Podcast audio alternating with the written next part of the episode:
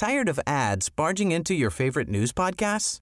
Good news. Ad-free listening is available on Amazon Music for all the music plus top podcasts included with your Prime membership. Stay up to date on everything newsworthy by downloading the Amazon Music app for free or go to amazon.com slash news ad free.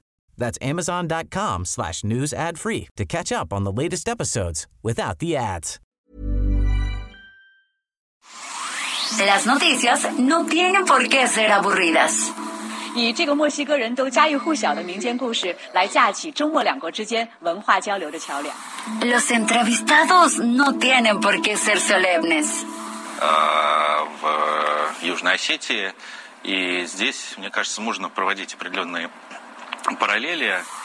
Los colaboradores no tienen por qué ser incendiarios. Escándala, de veras que señora escándalo. Piénselo. Bienvenido a Por Cuál Vota. Con Fernanda Tapia y José Luis Guzmán Miyagi. El único programa donde usted escoge las noticias.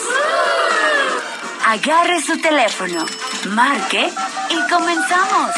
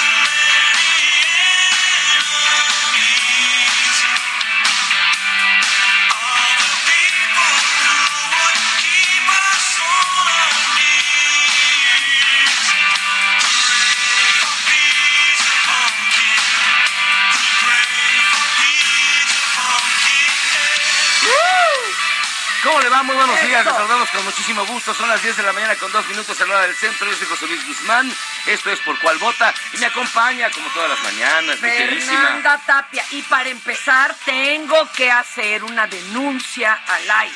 A ver. No puede ser que a mis audífonos se les perdiera, bueno, mis audífonos prestados por este inútil, se les perdiera la fundita de una de las orejas. ¿Y cuál crees que es la oreja que no tiene funda?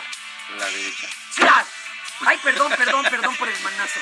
O sea, se, eso ya es mala leche contra uno. Díganme que no. Eh, la de la izquierda sigue funcionando. Oigan, ¿Eh? bueno, luego de la denuncia que hizo Fernanda Tapia. calienta. Ah, sí. Les queremos recordar que tenemos un WhatsApp 55 82 39 26 7 55 82 39 26 7 a los que ayer ganaron los boletos para Cinépolis. Hoy les vamos a enviar ya las contraseñas, son dos para cada uno de ustedes, para que vayan a cualquier Cinépolis del país en una promoción válida hasta el 31 de marzo. Así que estén pendientes de su WhatsApp, les voy a contestar personalmente su servilleta. Ay, ahora- sí, seguro, para que te chulen, te tiren flores. Pero mire, no importa, yo también los atiendo como de que no, aunque luego estoy leyendo las barbaridades que hablan de mí a mis espaldas en el WhatsApp. Y tenemos un Twitter, arroba el Heraldo de México, y también el Twitter de la empresa, arroba por cual vota.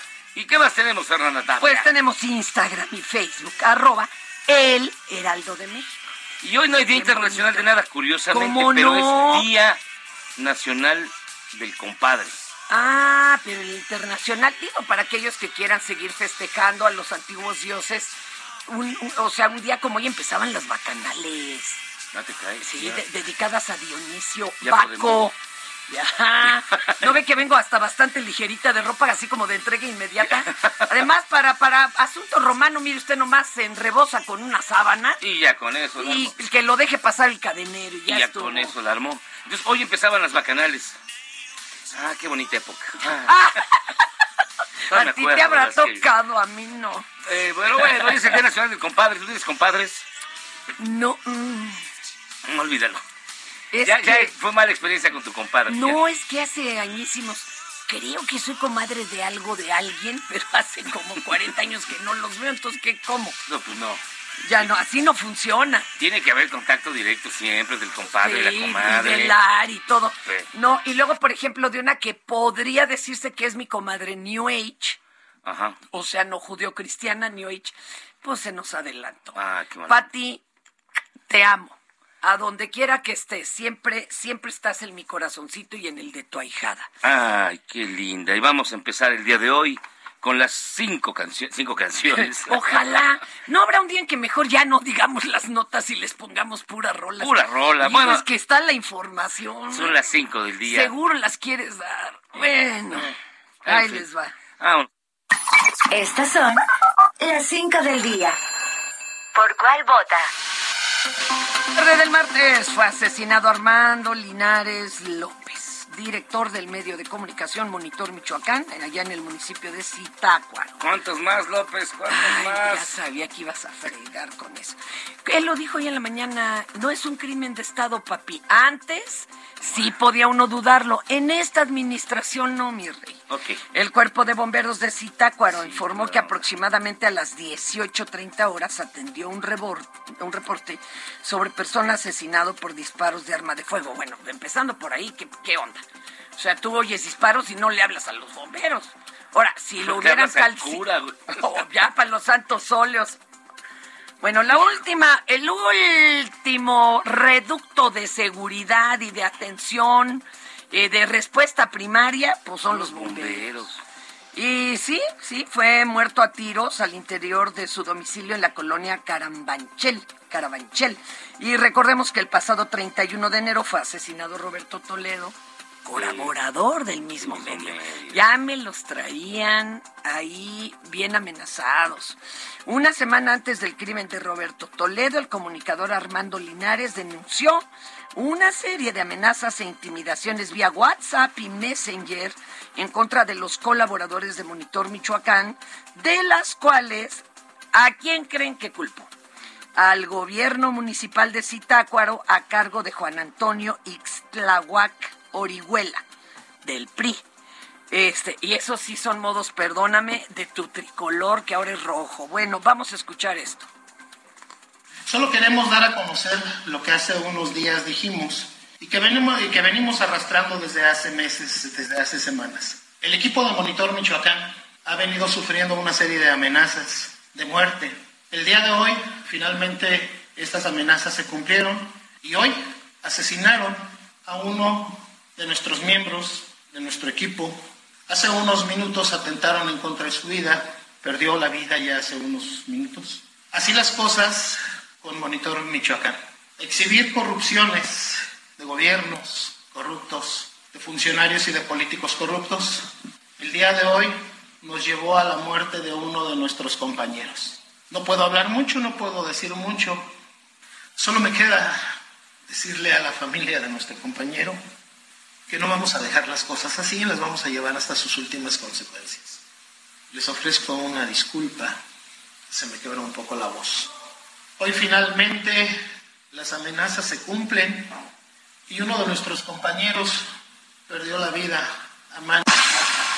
Híjole, híjole. Esta híjole. fue la voz de Armando Linares. El quien hoyo, ahora- el hoyo oxiso. Pues, El imagínate. hoyo oxiso. El hoyo oxiso.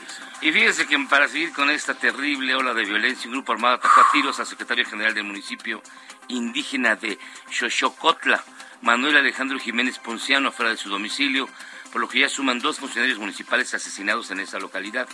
El ataque ocurrió dos meses después del asesinato del edil de ese municipio, Benjamín López Palacio, registrado el pasado 11 de enero. Pero hasta ahora la Fiscalía General del Estado no tiene identificados a los responsables de este homicidio. ¡Qué horrible!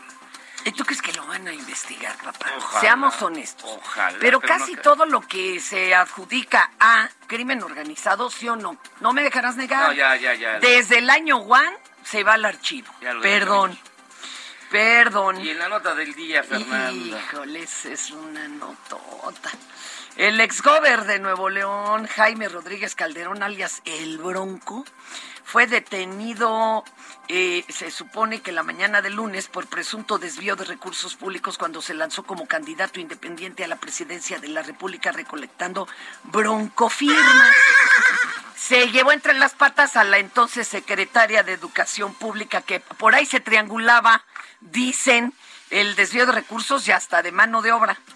Y luego de la detención, el Bronco arribó escoltadito a la Agencia Estatal de Investigaciones, donde fue fichado, entregó sus huellas dactilares. ¿Cómo te las quitas y las entregas? No, las, te las facilitas. Fotografías, hijo, las fotos, qué oso, bueno.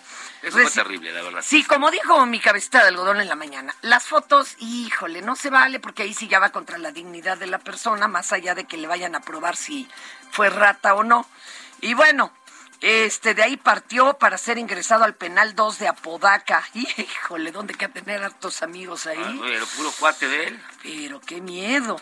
Gabriel García, quien se identificó como uno de sus abogados, pues aseguró que él está bien. Y que tranquilo. está tranquilón.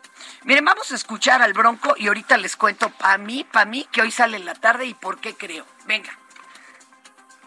Tenemos que mocharle la mano al que robe, así, de simple. Yo presentaré una iniciativa al Congreso, a ver si los diputados de ellos se atreven a aprobarla. Necesitamos mocharle la mano al que robe en el servicio público. Eso no es malo. Países que han salido de esa corrupción lo han hecho. La única forma de lograrlo es poniendo ejemplos. Yo creo que esto es una parte importante. Tenemos que ir más allá de lo que ya hicimos. ¿No habla literalmente o sí, candidato? claro, ¿Mocharle claro. la mano literalmente? Literalmente. A ver, explíqueme, por favor. que al que robe hay que mocharle la mano. Hay que presentar una iniciativa para que los diputados aprueben esta sanción. Cortarle la mano a los delincuentes. Claro. Eso es lo que usted va a proponer Así en el es. Congreso. Así es. No me vayan a andar buscando. ¿eh? Yo solito me entrego, como dice. Ríndete, Juan Menchaca, ¿no? Como dice la canción. Se murió mi amigo Bronco. Se fue a ver qué Salió más buen, buen chivato. Cuando entró Bronco, ¿a quién fue el que agarró luego, luego entrandito? ¿Quién era? No, Medina Mora, Burs, no, Medina Mora, no, bueno. Él entró y también agarró unos días de inmediato al que salía. Pero ahí te va. Ayer, googleale, ándale, no te dé flojera. Ah, ah, la- Rodrigo Medina Rodrigo Mora, Medina pues te Rodrigo digo, Medina Mora. te digo que fue ese, lo agarró y luego, luego también un cachito. Pero miren, es que qué curioso que después de agarrarlo así bajita la mano anuncian que suben como locos el precio del agua y de todo el transporte en cualquiera de sus modalidades. Y además, la presa de la boca tiene un día de vida. O sea, hoy se acaba el agua en la presa de la boca, que sí tienen otros recursos allá para el asunto del agua, pero imagínese lo que va a costar el agua si lo tienen que volver a traer desde Estados Unidos, pipas y demás. Entonces, pues es bonita cortina de humo, ¿no cree No, usted, cree jefe? usted. Ajá. Es lo mismo que yo pensé. Pues es casualidad. casualidad, pero usted le va a esos partidos raros. ¿Cuáles pues, partidos? Es el partido neoleonense de no sé qué. No, no, ¿qué, qué- qué voy a saber de eso? Pues bueno, papá, pues bueno. Entonces yo no dudo que hoy que ya no hay nada que anunciar, Lo o hasta mañana ya, pápalo pa'l taco. Por su parte, el gobernador de Nuevo León, Samuel García, destacó que son un gobierno incorruptible y que el que robó, desvió dinero público a sus campañas, va a ir a la cárcel, recalcando un ya basta, a que jueguen y Y se saquen emocionó, se al emocionó. Sí. Este Samuel... Se le encueró el chino, sí, enseñó el brazo. y- escuchemos al gobernador. Somos un gobierno incorruptible. Es que quien la hizo, la paga. Quien robó o desvió recurso público a sus amigos, a sus sobrinos, a sus favoritos o a campañas, va a ir a la cárcel. Quien robó o desvió dinero público a los corleones, a los favoritos, a los sobrinos y a sus amigos o a sus campañas, van a ir a la cárcel porque ya basta de que jueguen y saquen a nuestro Estado. Sí le robé, poquito porque está bien pobre, poquito, de una rasuradita, Nomás una rasuradita. Para los corleones. Y miren, si usted cree, amigo, que este es un caso aislado, bueno, ya No, desde bueno, el no. checo. Mira, ¿quién por cuál vota le presentamos un trabajo especial realizado por nuestra unidad de investigación especial? eh, que- así se llama, la unidad de investigación especial de investigaciones secretas. Sí, Sí, que, que se llama Bad Bunny. Que se llama Bad Bunny. Estos son los govers. No puedo, no Fíjense, puedo. fíjense, esta es la historia de cuántos govers han agarrado recientemente. Uh. Ahí le va. A ver si usted se acuerda de alguno. ¿Por cuál vota? Necesitamos mocharle la mano al que robe en el servicio público. Eso no es malo, no es malo, no es malo.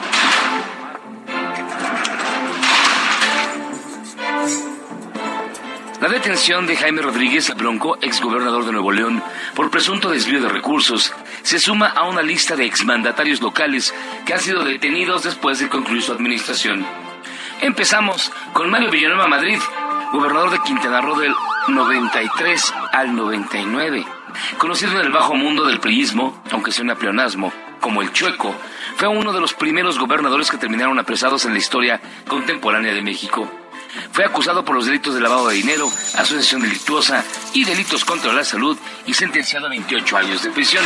En 2020, la actual administración lo perdonó y lo mandó a su casa. Javier Duarte, gobernador de Veracruz de 2010 a 2016. El exmandatario veracruzano conocido como El Chancho purga una condena de nueve años de prisión por los delitos de lavado de dinero y asociación delictuosa. También se le ha señalado por desaparición forzada. Su esposa, Karime Macías, quien quiere mucha abundancia, también fue detenida recientemente y el gobierno del Reino Unido ha dado ya luz verde para su extradición. Tomás Yarrington, gobernador de Tamaulipas del 99 al 2004. Tommy, como le dicen sus cuates, se declaró culpable por delito de lavado de dinero y aceptar sobornos por más de 3 millones de dólares, recursos ilícitos que empleó para adquirir casas en los Estados Unidos. En abril de 2017 las autoridades lo capturaron en Italia mientras bajaba con nombre falso, pasaporte falso y hasta cara falsa. Fue extraditado a los Estados Unidos donde se encuentra desde 2018. Roberto Sandoval, gobernador de Nayarit, de 2011 a 2017. Las autoridades federales lo acusaron por delitos de lavado de dinero, con los que presuntamente adquirió bienes raíces por más de 222 millones de pesos. No sé qué tienen los trances que puras casas compran. En diciembre del año pasado, la Fiscalía General de la República solicitó una condena de 15 años de cárcel para Sandoval, aunque podría reducir su condena si se vuelve soplón del gobierno. César Duarte fue detenido en julio de 2020 en Miami, Florida. Este hombre que tuvo chamba de gobernador de Chihuahua de 2010 a 2016 está acusado de daños al erario, peculado, peculado grabado y delitos electorales por más de 1.300 millones de pesos. Estuvo prófugo durante más de tres años y apenas lo agarraron. Jorge Torres López, este fue gobernador interino en Coahuila en 2011 y se declaró culpable de lavado de dinero en una corte de Corpus Christi en los Estados Unidos. Actualmente purga una condena de tres años de prisión. Su gestión fue señalada por recibir sobornos para otorgar permisos de construcción. Andrés Granier fue acusado de peculado, sin embargo resultó exonerado en 2019 por ese delito. Tras la absolución, Granier hizo una contrademanda en la que acusó a Arturo Núñez, otro exgobernador, conocido como el pingüino, de tener dolo en las acusaciones que lo llevaron a la prisión. Jesús Reina fue gobernador interino de Michoacán en 2013 y en los meses que estuvo le dio tiempo de atraer necios con el narcotráfico, principalmente con Servando González, alias La Tuta. Reina pasó más de cuatro años en prisión y se le retiraron los cargos sin mayores explicaciones por parte de la autoridad. Y finalmente, Guillermo Padres, gobernador de Sonora de 2009-2015, la Fiscalía General de la República le abrió dos procesos. Uno por delincuencia organizada y lavado de dinero, y otro por defraudación fiscal, por considerar que hay elementos suficientes para solicitar una pena condenatoria. Uno de sus procesos se inició en 2014, esta no acaba, y el otro en 2016, y evidentemente todavía no acaba. Así que estas son las bonitas personitas que han gobernado distintas entidades. ¿Cómo los ve? ¿Cómo los ve?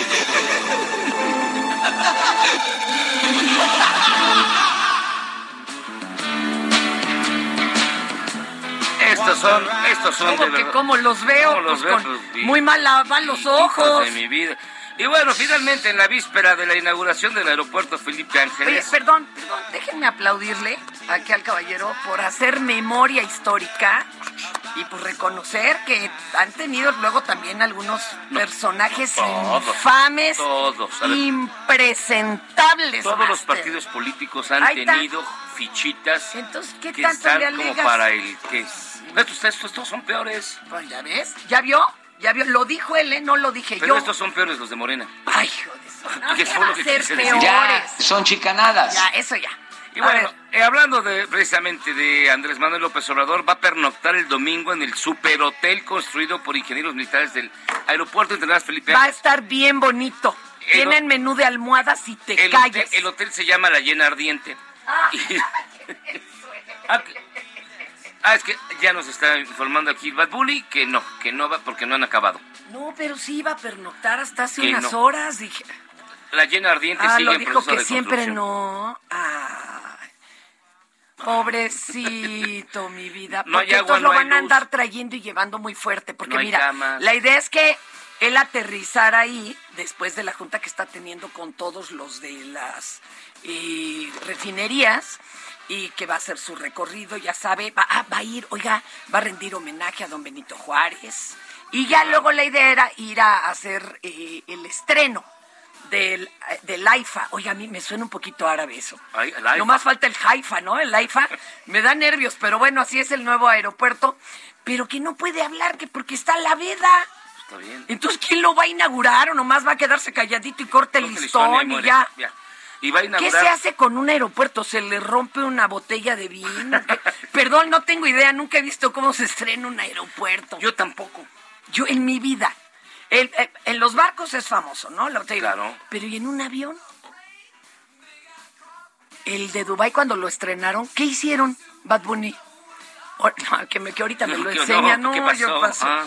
Oye, pero pues sí, sí, sí. sí. No. ¿Sabes Ah, qué? Yo estoy pensando cómo podríamos lograr que cualquier aeropuerto de México se convierta como el de Singapur.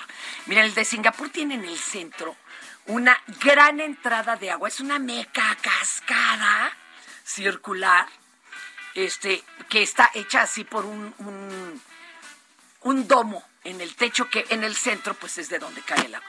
Pues aquí nomás con que le volemos el techo, esperemos una lluvia como la, la de ayer en Río Frío.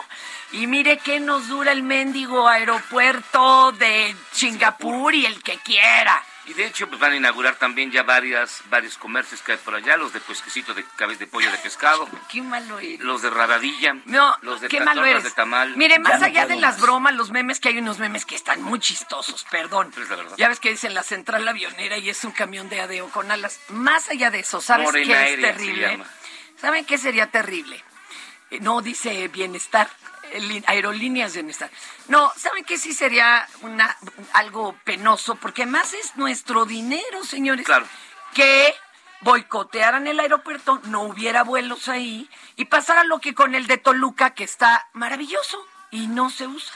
Claro. ¿Sí me explico?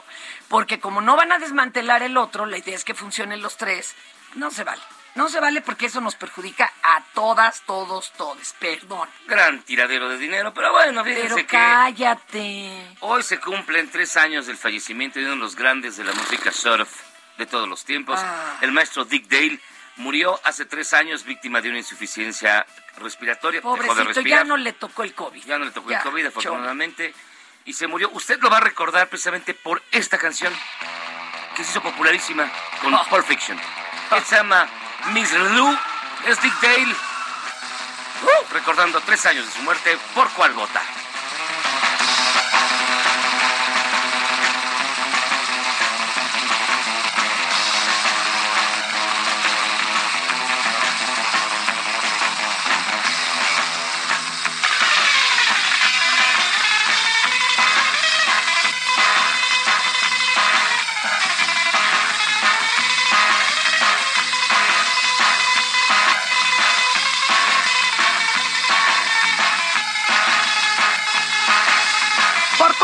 Ah!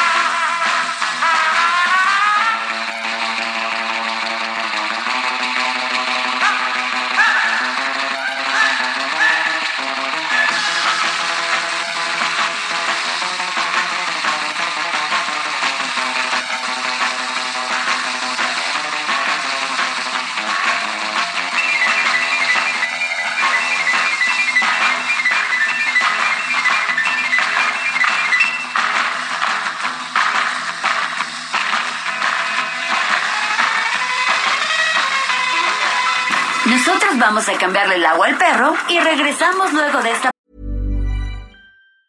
Say hello to a new era of mental health care. Cerebral is here to help you achieve your mental wellness goals with professional therapy and medication management support. 100% online. You'll experience the all new Cerebral Way, an innovative approach to mental wellness designed around you. You'll get a personalized treatment plan from a therapist, prescriber, or both in a safe and judgment free space. Your cerebral therapist or prescriber will outline a customized plan with clear milestones along the way so you can get to feeling your best. With Cerebral, you're not alone in your mental health journey. We're here to empower you to live a fulfilling life. So take that first step towards a brighter future and sign up today at cerebral.com slash podcast and use code ACAST to get 15% off your first month. Offer only valid on monthly plans. Other exclusions may apply. Offer ends July 31st, 2024. See site for details. Pausa. Esto es Por Cuál Vota. No le cambie. Continuamos con Sergio Sarmiento y Lupita Juárez por El Heraldo Radio. Amigos del Heraldo Radio, ¿han pensado que quizá llegó la hora de dejar de rentar? Pues este es el momento porque en Citibanamex puedes contratar un crédito hipotecario con cero. Sí, escucharon bien, cero comisiones, además de que el avalúo es reembolsable y pueden financiar sus gastos notariales. Y si ya tienes una hipoteca, igual deberías acercarte a Citibanamex porque podrías mejorarla, ya que tienen una tasa de interés anual fija desde 7.90%, una tasa muy atractiva si la comparas con lo que seguro tienes ahora. Conoce toda nuestra oferta en citibanamex.com diagonal hipotecario o visita tu sucursal CAT 10.5% sin IVA, calculado el 1 de noviembre de 2021, vigente al 30 de abril de 2022. Gracias. Orgullosida estoy de ser divina y de tener tan linda perfección. Tal vez será que soy a la matrina, serán los filtros reinos del amor. Luego vendrán los celos del cariño. Orgullecida, esta canción la escribió Compay Segundo Francisco Repilado, está también en el álbum de Buena Vista Social Club. Y me da gusto una cosa que nos dice una radioescucha, Ma- Maggie Vázquez, dice, la verdad es que es un gusto escucharlos, no solo por su trabajo noticioso, sino por la variedad musical que presentan. Lo que hace uno por Pues el rating, sí. ¿verdad? No, bueno, es que la verdad También es que nos nos gusta gusta la mucho la música. Ah, Serán los filtros reinos del amor. Ah, tenemos más mensajes. Bueno, nos dice Agustín, buen día. Mi opinión sobre el subsidio a la gasolina, esto está bien aplicado. Eh, Ya que los limones... ah, es que no le entendía, Es que gracias. está mal- mal escrito, Está mal escrito, ¿verdad? Y los medicamentos y todos los productos de la canasta básica llegan en camión, torton o tráiler, no llegan por arte de magia. Los mercados, seamos inteligentes para emitir un punto eh, de vista o comentario. Sean lógicos, gracias, es lo que Pues nos dice don Es Agustín. un tema que yo he estudiado mucho. Lo que he encontrado es que los países que subsidian fuertemente la energía son se empobrecen usualmente. El dinero de los contribuyentes no se debe usar para subsidiar la energía, se debe usar para, para otras cosas, construir infraestructura, para ayudar a los más pobres, para generar una mayor productividad, pero no para subsidiar la energía. Dice otra persona, Heriberto, buena publicidad del gobernador de Nuevo León con la detención del Bronco. Lo único positivo aquí es que el INE funciona para quitar y poner a políticos que el pueblo bueno decida, independientemente de la idoneidad del personaje determinado para el cargo. Pues no, en realidad es la votación. Quien decide no es el INE, quien decide son los ciudadanos y los ciudadanos votaron por el Bronco. Claro que como decía Winston Churchill, tu fe en la democracia se socava después de una conversación de cinco minutos con el elector promedio. Oye, y, y bueno, aquí es muy importante saber que todas las personas que se postulan a un cargo público, pues cubren ciertos requisitos. No es que nada más lleguen y ya el INE diga, ah, pues tú sí y tú no. Eh, es una serie de requisitos y quien los cumple y quien los cubre, pues entonces se lanza y si ganan, gracias al, al voto ciudadano, pues es quien se queda en el puesto de elección popular. Nos dice Maggie Vázquez, buen día, la verdad es que es un gusto escucharlos. Ah, Gracias, ya la Maggie, leído ya la sí. habías leído. Es que nos las ponen así, uno, dos, tres, y leíste primero la tres. Sí, me parece ah, que muy era bien, pertinente claro. para la música. Saludos, Maggie. Son las nueve con treinta y cuatro minutos. Vamos a las calles de la Ciudad de México. Alan Rodríguez, adelante.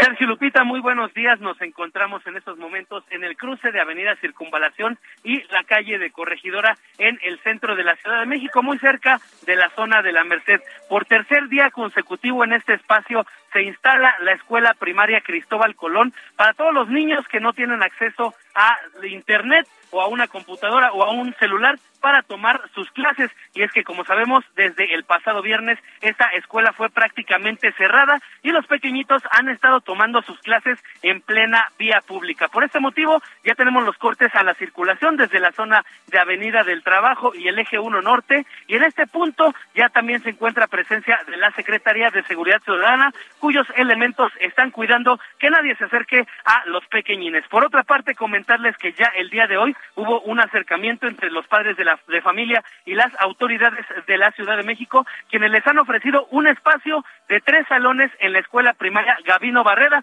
muy cerca a este espacio. Sin embargo, ellos están comentando que necesitarían por lo menos seis para darle a todos los grupos de esta escuela. Por este motivo, están haciendo la petición de que se active el salón Manzanares para que en este espacio los pequeñines puedan continuar con su educación hasta que concluya el ciclo escolar. Por lo pronto, el reporte que tenemos con una intensa eh, actividad vehicular y afectaciones por este motivo con dirección hacia la zona de San Pablo. Por lo pronto, el reporte. Gracias, Alan Rodríguez. Muy buen día. Buenos días, sí. A dos años, Estamos subsidiando la gasolina, pero no tenemos escuelas, ¿verdad? pues debería ser, eh, Sergio, aprovechado este recurso, ¿no? Para la educación, para las escuelas, para lo que decíamos hace rato, la salud, la generación de empleos, en fin, se puede usar para muchas cosas. Eh, a dos años de la pandemia por coronavirus en México, ¿qué hemos aprendido? ¿Y qué podemos esperar? En estos momentos atravesamos por una interpandemia. Esto significa que ya la hicimos. Esto significa que ya se termina la pandemia y que con las vacunas podemos vivir como lo hacemos con el H1N1 y otras enfermedades. Vamos a platicar con el doctor Alberto Hegevich. Él es director médico de AstraZeneca. Doctor, ¿cómo está usted? Muy buenos días. Muy buenos días, Lupita. Gracias. Un saludo a ti a tu auditorio. Buenos días, Sergio. Eh, con, con la vacuna eh, o con las vacunas que se han aplicado, ¿esto significa que podremos regresar ya pronto a la vida más o menos cotidiana y normal? Bueno, pues esa es una de las grandes preguntas de la que quisiéramos tener respuesta. Lo, lo que, lo que sabemos al día de hoy es que eh, las vacunas salvan vidas. Lupita, eh, México ha sido uno de los países que ha eh, ya abierto la vacunación, como saben, eh, a todos los mayores de 14 años. Desde el mes de diciembre se iniciaron los refuerzos, también ya para mayores de 18 años. En el caso de AstraZeneca estamos muy orgullosos de que prácticamente uno de cada dos mexicanos mayores de 18 años recibió su esquema primario con la vacuna de AstraZeneca. Eh, ha sido una vacuna que ha demostrado alta eficacia y seguridad y también una alta eficacia para estas variantes de preocupación que nos estuvieron azotando como Omicron en los últimos meses. Y nos toca eh, acabar de vacunarnos. Eh, creo que es importante y hemos visto que los mexicanos hemos acudido a los sitios de vacunación y debemos de seguir haciéndolo para que todos estemos protegidos. Eh, doctor Hegevich, ah, cuando empezaron a aplicarse estas vacunas, había muchos temores y sigue habiendo gente que le tiene temor a las vacunas. ¿Qué les dice usted? Claro, ese probablemente es un temor eh, que viene del, del desarrollo tan rápido que se logró hacer de las vacunas, Sergio, y es un punto muy importante. Debemos recordar que el, el virus SARS-CoV-2 realmente se codificó su genética en el mes de enero y en el mes de marzo ya estábamos aplicando la primera vacuna, el primer paciente en el primer estudio clínico. Y realmente las cadenas de producción que normalmente nos toman 36 o 48 meses, los logramos levantar en solo nueve meses en el caso de México. Sí, con varios retos, pero al día de hoy hemos ya producido más de 150 millones de vacunas. Es normal, perdón, es normal que la gente tenga este temor, pero deben recordar que todas las vacunas han sido producidas con los más altos estándares de calidad y todas han sido probadas de acuerdo a las prácticas clínicas globales y no debería de haber ninguna preocupación en ese sentido. Eh, doctor, había gente que sospechaba de, ay, ¿por qué tan rápido tuvieron esta vacuna? Pues, ¿de qué se trata? Somos un experimento global y mundial. Claro, eh, sí, bueno, esa fue una de las muchos, de los muchos comentarios que logramos eh, percibir en redes sociales, el sentir de la gente. ¿Por qué se hizo tan rápido, eh, Lupita? Porque en el caso de la vacuna AstraZeneca se utilizó una plataforma para otras, para, para hacer otras vacunas que ya estaba aprobada, que es un adenovirus de chimpancé que se modifica genéticamente, y esta experiencia previa fue lo que permitió desarrollarlo tan rápido. Evidentemente nos gustaría que el resto de las vacunas para otras enfermedades también las podamos desarrollar tan rápido, pero bueno, esta pandemia, eh, sobra decirlo, ustedes lo conocen muy bien, ha tenido afectaciones en muchas eh, esferas y la intención es que al día de hoy todos acudamos a vacunarnos y todos estemos protegidos. Pues a mí me tocó la AstraZeneca afortunadamente y me fue muy bien. Yo tengo dos, dos, no, yo tengo tres dosis de AstraZeneca. ah, perfecto, pues muchísimas gracias por esa parte eh, y bueno, son parte, insisto, ¿no? De la población mexicana que acudió a vacunarse. Es importante que todos eh, acudan por su refuerzo, que todos acudan a vacunarse, especialmente las, las personas que están en un alto riesgo, ¿no? Y, y estas personas que padecen alguna enfermedad que los podría comprometer si llegan a contagiarse. En este sentido, también AstraZeneca está trabajando en una nueva terapia y esperamos poderla tener aprobada en México en los próximos meses. Pues esperemos que sí. Muchas gracias, doctor Hegevich. Muy buenos días. Al contrario, Lupita, Sergio, muchas gracias y muy buenos días. Hasta luego. Tenemos en la línea telefónica a Víctor Olea, él es abogado de Jaime Rodríguez, el exgobernador de Nuevo León. Eh, don Víctor Olea, gracias por tomar nuestra llamada. Cuéntanos cuál es la situación jurídica de su defendido y cómo ve, pues ahora sí que la exhibición que se hizo de él. Muy buenos días a, a los dos. Buenos días. Su auditorio. Bueno, pues decirles que, que el gobernador eh, don Jaime está eh, perdón, don Víctor, no lo estamos escuchando bien. No sé si está en un speaker o en algo. Si se puede acercar un poco más el teléfono, a ver si podemos mejorar nuestra. Estoy bien, ¿ya me escucho mejor? Este, no, a ver, nuestro equipo se va a con, comunicar con usted nuevamente para tratar de mejorar esa, esa recepción, la verdad es que no, no estábamos pudiendo escuchar realmente Sí. bien. Decía el presidente esta mañana que no debe tomar, no debe eh, pues usarse la venganza política, que tampoco debe haber impunidad y que deben presentarse pruebas en este caso y que no le gustó tampoco la exhibición del exgobernador eh, a través de estas fotos que se publicaron en diferentes eh, Ni la plataformas exhibición y en medios. fotos y por supuesto a mí lo que no me gustó es la actitud del gobernador actual de Samuel García como si él fuera eh, no solamente el denunciante que sí lo es sino también el Ministerio Público y el juez eh, ya que él pues de- de- decretó su culpabilidad a través de redes sociales y en declaraciones que hizo. Ya tenemos en la línea telefónica a Víctor Olea abogado de Jaime Rodríguez. Le preguntaba sobre su actitud don Víctor acerca de eh, uno de las acusaciones en contra de su defendido, pero también acerca de eh, la exhibición que se hizo de él e incluso de los mensajes del gobernador eh, Samuel García como señalando ya que pues ya era un hecho establecido la culpabilidad del exgobernador. Sí, estoy de acuerdo. Me, miren, me parece muy lamentable de entrada el hecho de que se hayan difundido las fotografías de mi defendido en una celda, así como me parecen reprobables las declaraciones del señor gobernador al respecto. Esto sin duda vulnera claramente tanto el principio de presunción de inocencia de don Jaime como desde luego también sin eh, duda alguna eh, la garantía de un debido proceso para él mismo.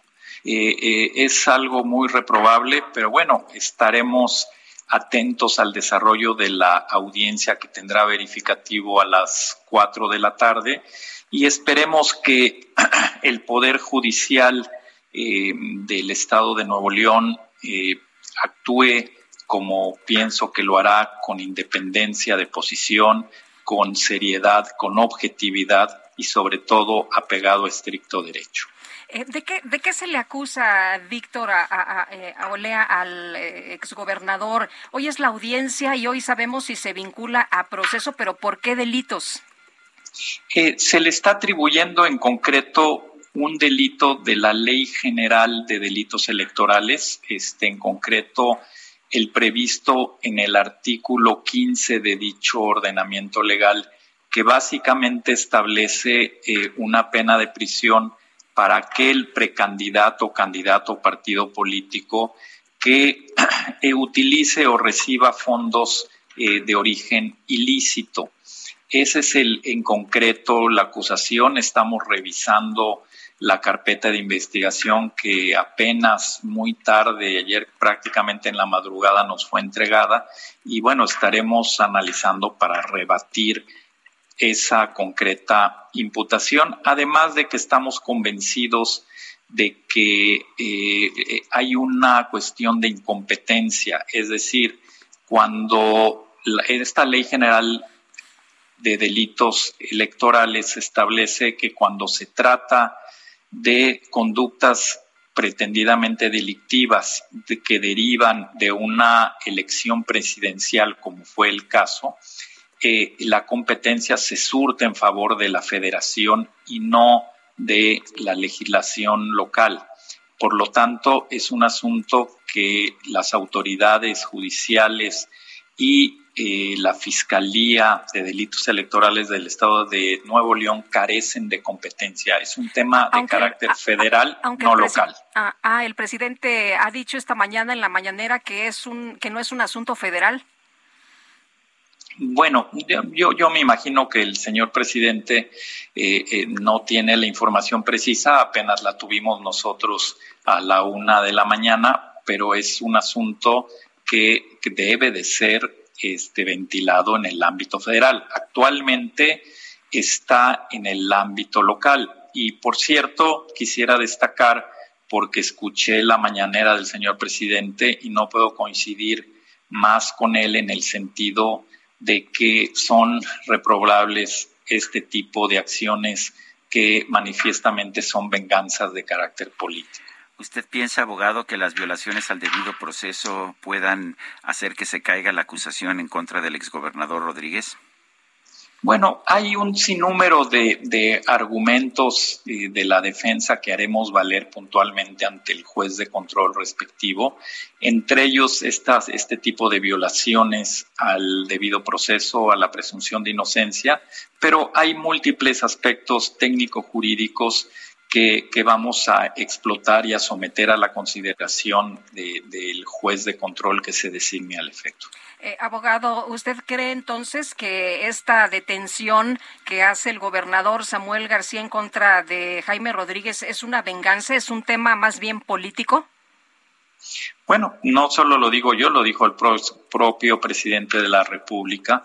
Eh, pienso que hay datos que, que, orientan a llegar a esa conclusión. Yo respeto al señor gobernador, pero en este caso en concreto, el hecho de que no hayan citado jamás al, a don Jaime, de que hayan ordenado su aprehensión y la hayan ejecutado cuando él tiene escoltas estatales por ley y que él es localizable todo momento por parte de las autoridades, porque esas escoltas que tiene, y entonces no ameritaba, sobre todo en un delito que no es de los de prisión preventiva oficiosa, que no se le citara por los conductos debidos con los conductos legales para que en libertad atendiera una audiencia de imputación. Él hubiera comparecido sin duda, sin ningún problema, pero parece que lo que se quiso es eh, vulnerar su, dignidad, aprendiéndolo, eh, vulnerar eh, su debido proceso y sobre todo hacer un escarnio público de él, que espero que sea reparado el día de hoy por las autoridades judiciales. Víctor Olea, abogado de Jaime Rodríguez Calderón, exgobernador de Nuevo León, gracias por hablar con nosotros. Al contrario, les mando un fuerte abrazo y muy buen día. Gracias, igualmente buenos días. Son las nueve de la mañana con 48 minutos. Es momento de ir a un resumen de la información más importante que se ha generado esta misma mañana. En su conferencia de prensa de hoy, el presidente López Obrador denunció que la alcaldesa de Cuauhtémoc, Sandra Cuevas, miente al señalar que el Ejecutivo Federal orquestó su detención y ataca a los periodistas. ¿Cómo lo ve? ¿Eh? No, pero este no va a probar nada, pero lo que quiero decirles es no se mide la señora, pero no solo es ella, por eso eh, no no podemos eh, quedarnos callados, porque es eh, la podredumbre, el conservadurismo. Bueno, el presidente López Obrador criticó también que en redes sociales se hayan difundido fotografías de la detención del exgobernador de Nuevo León, Jaime Rodríguez Calderón. Lo que no me gustó, y eso lo digo porque creo que eh, afecta la dignidad de las personas, fueron las fotos que le tomaron. Sí, eso no. No es un asunto jurídico, es un asunto que tiene que ver con el honor y con la dignidad. Y como si el Quijote, por la libertad y por la dignidad, se puede arriesgar hasta la vida. Lo que hicieron con el presidente de Honduras, que lo encadenan, esas cosas no se deben de permitir. Entonces no me gustaron las fotos y ojalá y no vuelva de eso a suceder. En este espacio, la exdiputada local de Nuevo León, Mariela Saldívar, aseguró que las denuncias por desvío de recursos en contra del exgobernador Jaime Rodríguez se basaron en investigaciones periodísticas. Al día de hoy, cuáles son las líneas de investigación que siguió la autoridad. Lo que sí te puedo decir, Sergio, es que las denuncias que presentamos en aquel entonces, en el 2018, lo hicimos eh, con base en investigaciones periodísticas. Algunos medios de comunicación local inclusive habían infiltrado a reporteros en los programas sociales y gracias a ellos, ellos obtuvimos mucha información para integrar la denuncia y también información de activistas y de ciudadanía en general que nos hicieron llegar pruebas, inclusive sobre unos casos de coacción donde se obligaba a los empleados a recabar firmas. En el Heraldo Radio, Víctor Olea, el abogado de Jaime Rodríguez el señaló como reprobable la filtración de fotografías y señaló que esto afecta la presunción de inocencia, vulnera el debido proceso y hace un escarnio público. Miren, me parece muy lamentable de entrada el hecho de que se hayan difundido las fotografías de mi defendido en una celda, así como me parecen reprobables las declaraciones del señor gobernador al respecto. Esto sin duda vulnera claramente tanto el principio de presunción de inocencia de don Jaime como desde luego también sin eh, duda alguna eh, la garantía de un debido proceso para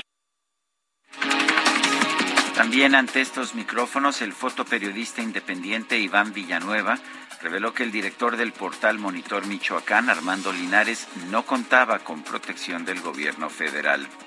La carne, el, rastro está siendo controlado por el organizado. O sea, el limón, el aguacate, la carne, los caminos, todo. Todo está siendo controlado. En Michoacán hay un, una organización llamada Ni Uno Más, que bueno, se ha creado para tratar de protegernos y estar al pendiente unos de otros. Sabemos que Armando había recibido estas amenazas de, al parecer, un expresidente eh, priista y de algún grupo directivo de aquella zona. Sabemos también que, pues bueno, eh, al parecer todo indica que Armando en una especie de manifestación eh, particular había señalado que no iba a recibir esta protección de, de periodistas, que también hay que decirlo, no es una garantía bueno, pues hasta aquí la información del resumen y son las 9.52. GastroLab. Historia, recetas, materia prima y un sinfín de cosas que a todos nos interesan. Israel Arechiga, qué gusto, buenos días. Muy buenos días, querida Lupita, querido Sergio, todo el auditorio. Pues nos quedan un par de minutos que yo creo que son suficientes para sacar una tortilla de maíz recién hecha del comal y untarle una rica salsa macha. Y es que hoy les voy a hablar de la salsa macha muy rápidamente, que vamos a partir desde el nombre, que el nombre de macha va a hacer referencia a la valentía que necesitaba la gente para poder consumir y tolerar las dosis de picante, ¿no? Posteriormente vamos a encontrar que esta salsa, evidentemente de origen prehispánico, se hacía ya desde hace miles de años y era parte fundamental de la cocina, tanto olmeca como totonaca como huasteca. Y vamos a encontrar que al día de hoy hay casi 200 variedades de diferentes salsas Y todas estas, las variedades de las salsas machas, se van a ir definiendo según el estado, la ubicación, con los diferentes tipos de chiles secos. Su origen lo vamos a encontrar en Veracruz con el chile jalapeño, que una vez seco o deshidratado es el chile morita. Y originalmente en lugar de aceite vegetal o de aceite de oliva, que esto llega con, con los españoles y con la influencia europea, se hacía con aceite de palma en la zona de Veracruz. Entonces estos chiles se asaban, se tatemaban, después se molían en el metate o en un molcajete y se iban mezclando con aceite de palma. Y el origen de esta salsa es que tenía que aguantar diferentes tiempos, diferentes temperaturas, eh, largos viajes, ya que al mezclarlo con tomate o con otros ingredientes se podía echar a perder muy fácilmente. Sin embargo, con los chiles secos y con el aceite iba a durar durante semanas o durante meses. Al día de hoy hay diferentes tipos de, salsas machas. En Oaxaca, por ejemplo, con chapulín es un, espectáculo y posteriormente con ingredientes de otros países se fueron enriqueciendo. Eh, se nos está acabando el tiempo, les quiero mandar un fuerte abrazo, pero mañana seguimos con el tema. Ay, qué rico, pero ya nos abriste el apetito. Muy buenos días. Gracias Israel y gracias Guadalupe, se nos acabó el tiempo. Gracias Sergio, buenos días. Nos escuchamos mañana, hasta entonces, gracias de todo corazón. Serán los del amor luego vendrán los celos del cariño. Heraldo Media Group presentó Sergio Sarmiento y Lupita Juárez por El Heraldo Radio.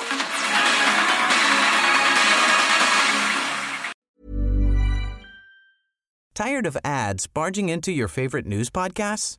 Good news. Ad-free listening is available on Amazon Music for all the music plus top podcasts included with your Prime membership. Stay up to date on everything newsworthy by downloading the Amazon Music app for free or go to amazon.com slash news ad free. That's amazon.com slash news ad free to catch up on the latest episodes without the ads.